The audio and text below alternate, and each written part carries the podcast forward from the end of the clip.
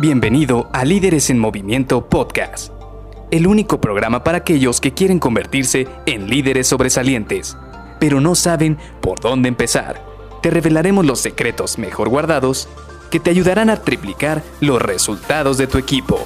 Con ustedes, su anfitrión, mentor en temas de liderazgo, CEO de Líderes en Movimiento y aficionado del Cruz Azul que esperó 23 años, 5 meses y 23 días para celebrar un campeonato. Luis García.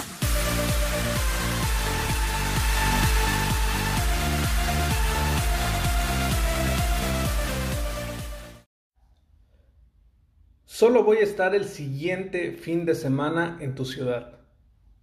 Hola, ¿qué tal? Soy Luis García y te doy la bienvenida a Líderes en Movimiento Podcast. Hoy vamos a seguir con esto de los gatillos de influencia que tú vas a poder utilizar no solamente en tu organización, en tu equipo, sino también con las personas que hay a tu alrededor. Y hablamos de que estos gatillos de influencia o estas herramientas te van a permitir crear que ellos también se vuelvan parte de una decisión tuya. De hecho, el gatillo de influencia que vamos a platicar hoy yo lo he visto bastante usado en lo que son herramientas de marketing, en los anuncios que están allá afuera, en, no sé, muchas de las promociones que encuentras en las tiendas. Y ahorita que te empieza a mencionar algunos ejemplos, te vas a dar cuenta de que lo encuentras prácticamente en todos lados, en todas las tiendas. Y nosotros o nuestra misión va a ser poder capturar ese concepto y poder utilizarlo en nuestro día a día para nuestro beneficio, para lo que nosotros queremos lograr, para esa visión que quieres cumplir. Y bueno, no sé si has escuchado alguna vez el solo por tiempo limitado o últimas piezas o también el descuento solo este fin de semana. O por ejemplo aquí en México se da mucho el utilizar las fiestas para poder este, dar algún descuento especial. Por ejemplo, solo venta navideña descuento solo por venta navideña o descuento solo por el Día de la Madre o venta especial por el Día del Padre. Entonces, todos estos gatillos de influencia lo único que están provocando es que creen escasez en esa oferta. ¿Por qué? Porque como es muy limitada, como son pocas piezas o como va a ser muy poco el tiempo en el cual se va a dar esta oferta, lo que crea en tu mente es, tengo que aprovechar quiero, quiero ser parte de esto, o hay que ir porque si no se va a acabar y seguramente me voy a perder esta, esta, mm, esta ventaja que hay competitiva o este descuento o este ahorro que tú quieres tener. Entonces, partiendo de este sentido, los ejemplos más típicos, pues obviamente van a estar en el lado de marketing, en el lado de las ventas. Y de esta manera pues te queda un poco más este, claro o hasta este punto yo pienso que te va a quedar claro el principio de la escasez.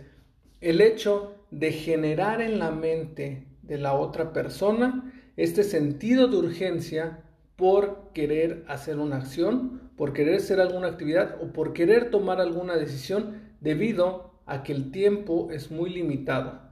Es decir, se va a acabar el tiempo, se va a cortar la, distancia, la ventana de tiempo para que ellos puedan tomar una decisión o hacer alguna actividad.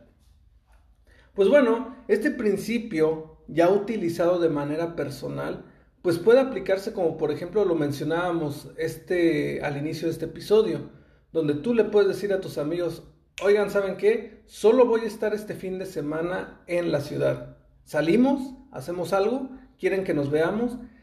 Y si tú no has estado en la ciudad, no sé, digamos tres meses, seis meses o algo por el estilo, seguramente tus amigos van a querer en ese momento compartir ese fin de semana contigo. Y muchas veces, a pesar de que ellos ya tenían compromisos previos o ya tenían algo que hacer, seguramente lo que va a pasar es que van a analizar si realmente pueden posponer esa actividad y ser parte de la visita que tú vas a tener. ¿Por qué? Porque ellos lo ven como es algo limitado. No vas a estar ahí en mucho tiempo y estás yendo en este fin de semana y hay que aprovechar esa oportunidad. Pues bueno, entonces también esto lo tenemos que hacer que nuestros colaboradores lo visualicen, que también vean, por ejemplo, si vamos a tener un proyecto, si vamos a tener, si acabamos de ganar un proyecto que prácticamente nos costó mucho, mucho trabajo ganarlo, pues entonces hay que compartirles esto a tus colaboradores. Si les saben que van a ser parte de un proyecto que costó mucho trabajo a la organización poder conseguirlo. Y sus implicaciones van a ser esto, esto y esto y esto. O, por ejemplo, este proyecto solo hay uno o dos en el mercado. Entonces, siéntanse parte de este único proyecto o de este escaso proyecto que van a ustedes aportar. Entonces, este hecho de hacerlos parte de una situación escasa, de algo que no van a encontrar tan fácilmente, pues prácticamente eso les va a hacer parte como de influencia, vas a poder influir en ellos para que se pongan la camiseta. O por ejemplo, los procesos de manufactura que tenemos aquí difícilmente los vas a poder encontrar en otra organización. O difícilmente vas a encontrar otra organización que te permita el crecimiento que nosotros aquí podemos permitirle a las personas. Y vaya, todas estas herramientas, todas estas frases, créeme, hacen parte a tu colaborador de, ah, estoy siendo parte de una oportunidad única, de una oportunidad que difícilmente voy a encontrar allá afuera. Y así empiezas a utilizar el principio de escasez para poder formar a tu equipo y volverlos parte de la visión que tú tienes para liderarlos. Y bueno, este es el principio que te quería compartir el día de hoy. Por favor, escríbeme por ahí en LinkedIn si tienes por ahí alguna duda, quieres agregar algo más. Y nos vemos el día de mañana para seguir con estos principios de influencia que estoy seguro te van a servir bastante para poder lograr tus objetivos y poder triplicar los resultados de tu equipo con todas estas herramientas de liderazgo que te estoy compartiendo. Así que nos vemos mañana. Bye bye.